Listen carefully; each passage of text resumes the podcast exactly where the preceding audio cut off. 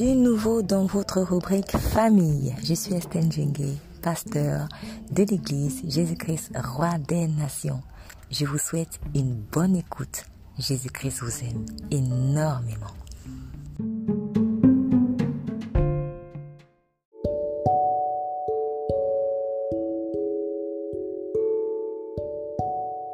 Soyez amis dans votre couple. L'homme est créé par Dieu esprit, âme et corps. Le mariage implique également ces trois dimensions de notre être. Dieu, en bâtissant votre mariage, le construit en trois grandes étapes qui correspondent à cette triple dimension. Dans un premier temps, dans la dimension de l'esprit, comme lui-même esprit. Nous voyons cela dans Jean 4, verset 24. En effet, tout ce qui existe dans le monde naturel a été établi d'abord dans l'esprit. Dans l'esprit, Dieu vous a appelé au mariage. Et c'est d'ailleurs pourquoi il vous demande de croire en sa promesse, même si vous ne la voyez pas encore à l'œil nu, car en réalité, elle existe déjà dans l'esprit.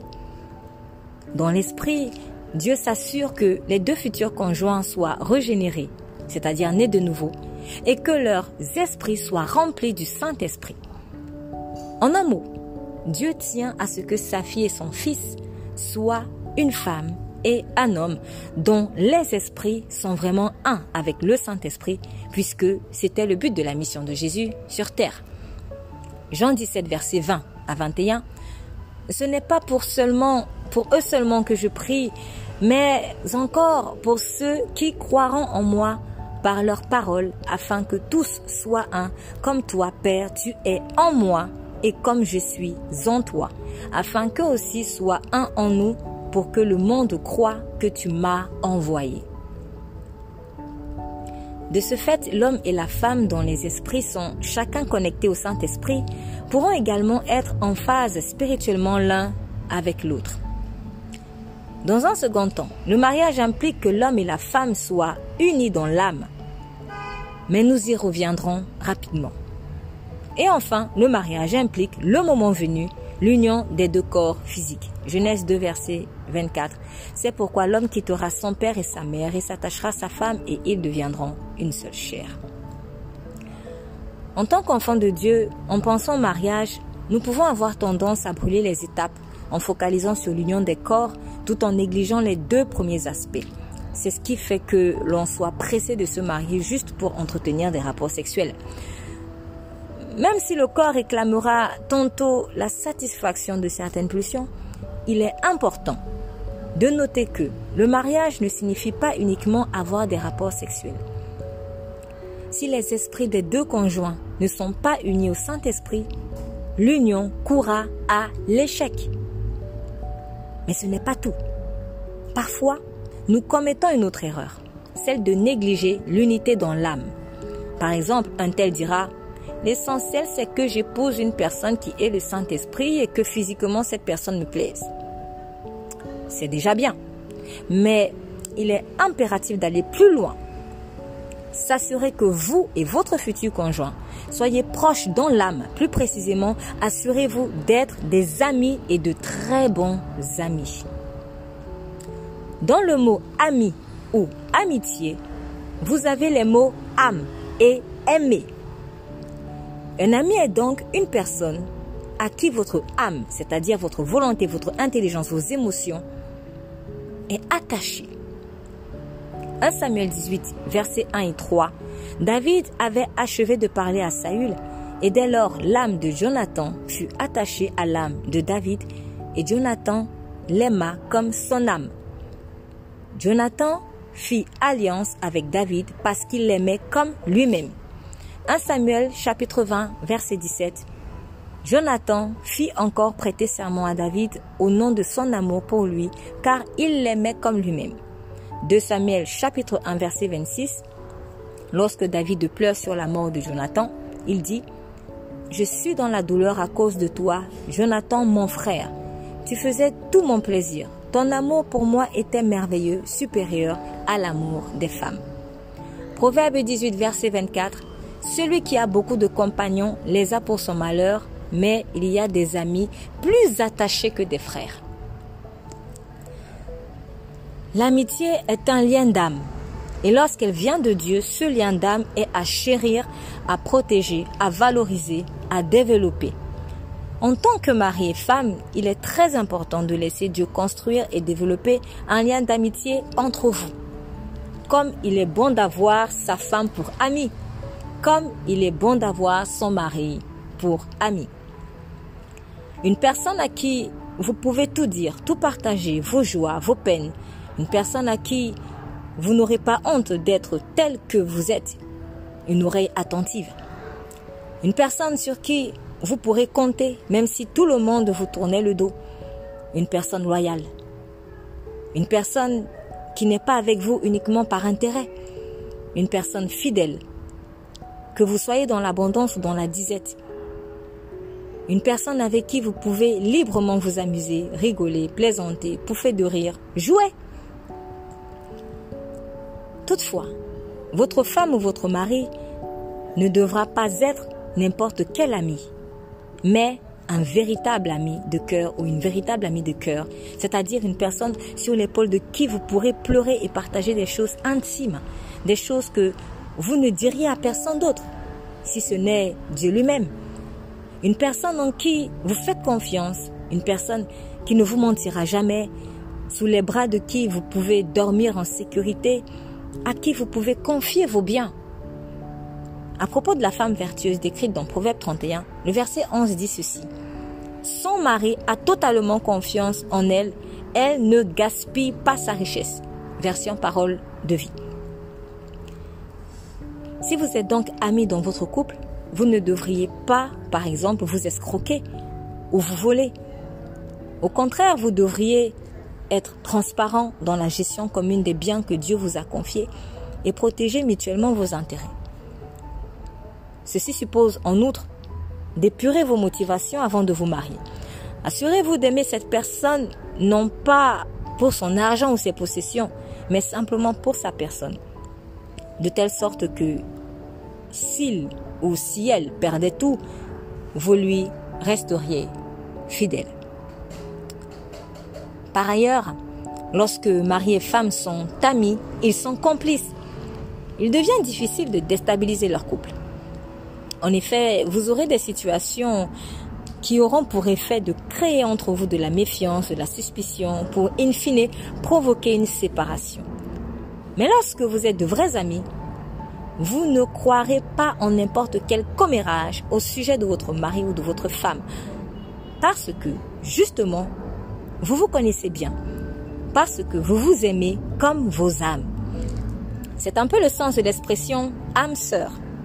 Une âme ne rejette pas sa sœur, car elles ont la même source. Et dans le corps de Christ, cette source, c'est Jésus. Une âme qui rejette son âme sœur se rejette donc elle-même.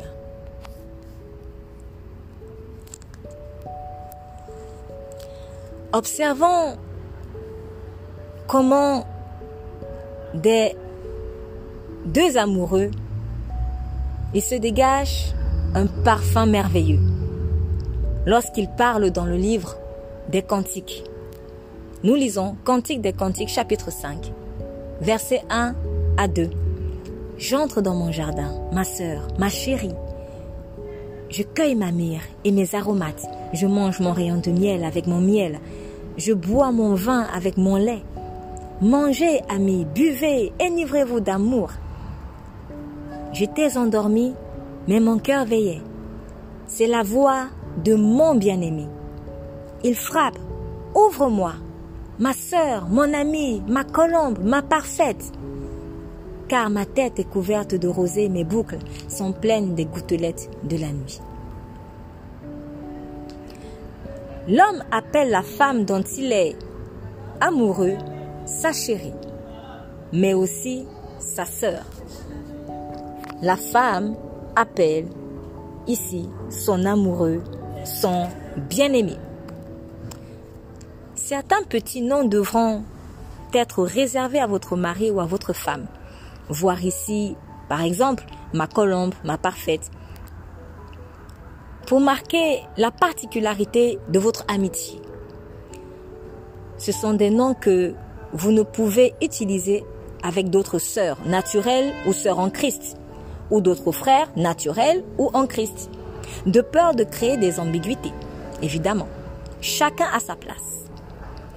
D'ailleurs, même la manière dont vous vous comportez ou vous vous amusez avec votre femme ou votre mari devrait clairement montrer aux autres la particularité de votre relation vis-à-vis de toute autre femme ou tout autre homme. Genèse 26, verset 7 à 11. Lorsque des hommes, lorsque les hommes de l'endroit s'enquéraient au sujet de sa femme, il répondait, c'est ma sœur. Il ne disait pas qu'elle était sa femme. Il avait peur que les gens de l'endroit le tuent à cause d'elle, car elle était très belle. Comme il était déjà depuis assez longtemps dans le pays, Abimelech, le roi des Philistins, regardant par la fenêtre, surprit Isaac en train de s'amuser avec Rebecca, sa femme. Alors il le fit appeler et lui dit, C'est sûrement ta femme, pourquoi as-tu dit c'est ma sœur? Isaac lui répondit, Je me disais que je risquais de mourir à cause d'elle. Abimelech rétorqua, Te rends-tu compte de ce que tu nous as fait là? Il s'en est fallu de peu qu'un homme de ce peuple couche avec ta femme. Dans ce cas, tu nous aurais chargé d'une lourde culpabilité. Alors Abimelech fit publier ce décret à tout le peuple. Quiconque fera du mal à cet homme ou à sa femme sera puni de mort. Isaac avait menti par peur. Il avait menti que Rebecca était sa sœur. Cependant, la manière dont il jouait avec elle trahissait la véritable nature de leur relation et Abimelech s'en était aperçu.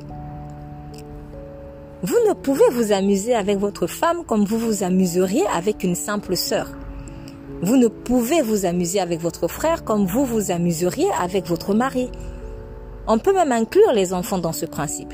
Le type de plaisanterie, de jeu, de rigolade que l'on a avec sa fille ou son fils n'est pas vraiment pareil avec l'attitude que nous aurons avec notre conjoint, à moins qu'il n'y ait dans la famille une atmosphère d'inceste, ce qui malheureusement existe dans de nombreux foyers, y compris foyers chrétiens. Qu'à cela ne tienne, comme Isaac et Rebecca, un couple qui peut s'amuser ensemble est un des multiples signes de grande complicité. Et pour cela, il faut être de bons amis entre mari et femme. Devant Dieu, votre femme est également votre sœur et votre amie. Votre mari est également votre frère et votre ami. Si vos âmes sont sœurs.